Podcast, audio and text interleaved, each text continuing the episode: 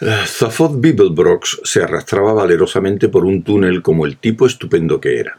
Estaba muy confuso, pero de todos modos continuó arrastrándose tenazmente porque era así de valiente. Estaba confundido por algo que acababa de ver, pero no tanto como iba a estarlo por algo que oiría enseguida, de manera que será mejor explicar dónde se encontraba exactamente. Estaba en las zonas de guerra robótica, a muchos kilómetros sobre la superficie del planeta Cricket. La atmósfera estaba enrarecida y relativamente poco protegida de los rayos o de cualquier otra cosa que al espacio se le ocurriera lanzar en su dirección. Había aparcado el corazón de oro entre los enormes y oscuros cascos de otras naves apiñadas en el cielo de Cricket, y había entrado en lo que parecía ser el edificio más grande e importante, armado únicamente con un rifle mata y algo para los dolores de cabeza.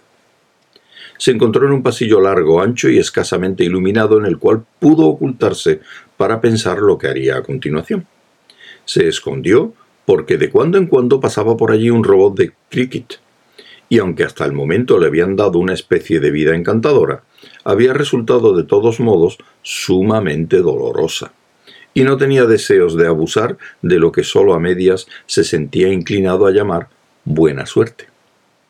En cierto momento, se agazapó en una habitación que daba al pasillo, encontrándose en una cámara enorme y, también, débilmente iluminada. En realidad, se trataba de un museo que solo exhibía un objeto, los restos de una nave espacial.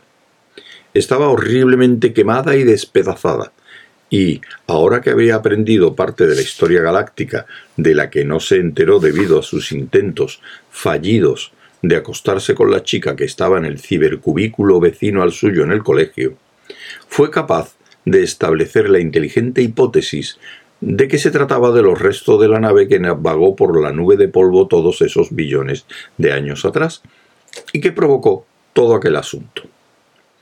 Pero había algo que no estaba bien en absoluto y eso fue lo que le dejó confundido. La nave estaba verdaderamente destruida. Había ardido de veras, pero una inspección bastante breve realizada por un ojo experto revelaba que no se trataba de una astronave genuina. Parecía una maqueta a escala natural, un calco perfecto. En otras palabras, era un objeto muy útil si uno decidía de repente construir por sí mismo una nave espacial y no sabía cómo hacerlo. Pero no se trataba de algo que pudiera volar por sí solo a cualquier parte. Seguía confuso sobre aquel tema. En realidad, solo había empezado a inquietarle.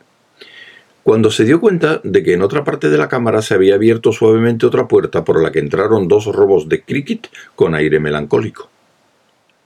Zafod no quería enredarse con ellos, y decidiendo que, como la discreción era el mejor componente del valor y la cobardía el mejor ingrediente de la discreción, se escondió valientemente en un armario. El armario resultó ser efectivamente la parte superior de un conducto que a través de una escotilla de inspección daba a un túnel de ventilación bastante amplio. Se metió por él y empezó a arrastrarse, y así es como lo hemos encontrado. No le gustaba. Estaba oscuro, hacía frío, se hallaba muy incómodo y todo eso le asustaba.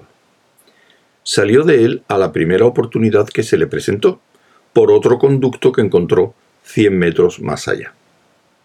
Esta vez apareció en una cámara más pequeña que tenía el aspecto de ser la sede del servicio de información de ordenadores. Se encontró en un espacio reducido y oscuro entre la pared y un ordenador voluminoso. Pronto notó que no estaba solo en la habitación y se disponía a marcharse de nuevo cuando llamó su atención lo que decían los otros ocupantes. Son los robots, señor, dijo una voz. Algo malo les pasa. ¿Qué exactamente? Eran las voces de dos jefes de operaciones guerreras de cricket.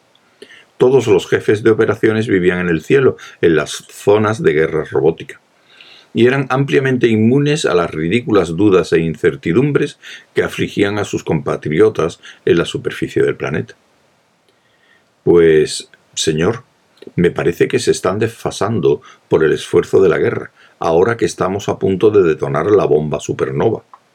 En el brevísimo tiempo transcurrido desde que nos liberaron de la envoltura, vaya al grano.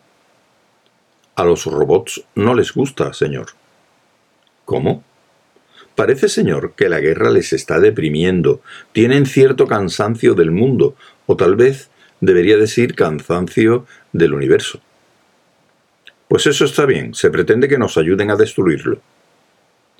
Sí, pero lo están encontrando difícil, señor. Padecen cierta fatiga. Les está resultando difícil cumplir con su trabajo. Les falta umf. ¿Qué intenta decir? Bueno, creo que se encuentran muy deprimidos por algo, señor. ¿De qué diablos quirquitenses habla? Pues en las pocas escaramuzas que han librado últimamente parece que al entrar en combate alzan las armas para disparar y de pronto piensan, ¿para qué molestarse? ¿Qué sentido tiene todo esto desde el punto de vista cósmico? Y se vuelven un poco tristes y cansados. ¿Y qué es lo que hacen entonces? Pues principalmente ecuaciones de segundo grado, señor. Tremendamente difíciles en todos los sentidos. Y luego se enfurruñan. ¿Se enfurruñan? Sí, señor. ¿Cuándo se ha oído que un robot se enfurruñe? No sé, señor. ¿Qué ha sido ese ruido? Era el ruido que Zafod hacía al marcharse con las cabezas dándole vueltas.